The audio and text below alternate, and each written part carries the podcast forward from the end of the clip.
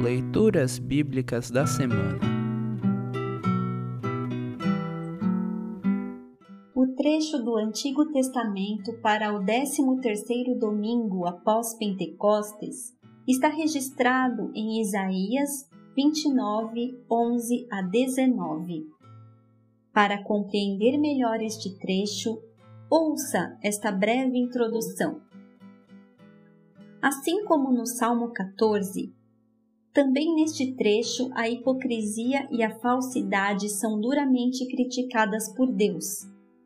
Esta leitura ecoará diretamente no embate entre Jesus e os fariseus acerca da religião verdadeira, que é o trecho do evangelho selecionado para esta semana, Marcos capítulo 7, versículos de 1 a 13. Um dia, a maldade e a ignorância serão vencidas pela misericórdia e pelo conhecimento de Deus, que revelará a sua mensagem libertadora ao seu povo, trazendo alegria aos pobres e necessitados. Ouça agora Isaías capítulo 29, versículos de 11 a 19. Isaías 29, 11 a 19. Agora, para vocês, todas as visões são como se fossem uma mensagem escrita num livro fechado e lacrado. Se levarem o livro para alguém que sabe ler e pedirem que leia a mensagem, a pessoa dirá: Não posso, o livro está lacrado. E se pedirem a alguém que não sabe ler, a pessoa dirá: Não sei ler. O Senhor diz: Esse povo ora a mim com a boca e me louva com os lábios, mas o seu coração está longe de mim. A religião que eles praticam não passa de doutrinas e ensinamentos humanos que eles só sabem repetir de cor.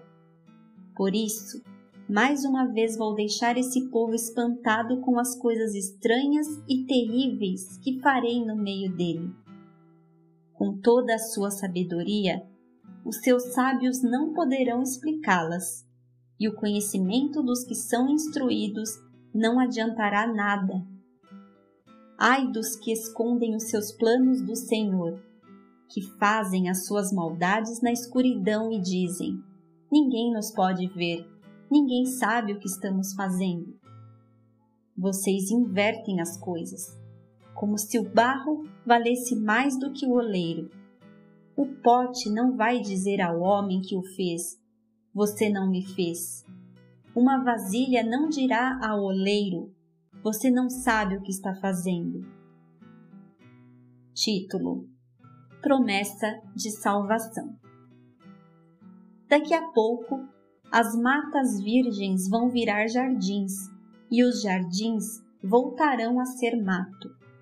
Naquele dia, os surdos ouvirão a mensagem que será lida no livro fechado e lacrado, e os cegos ficarão livres da escuridão e poderão ver. O Senhor dará alegria aos necessitados. O Santo Deus de Israel fará com que os pobres fiquem alegres.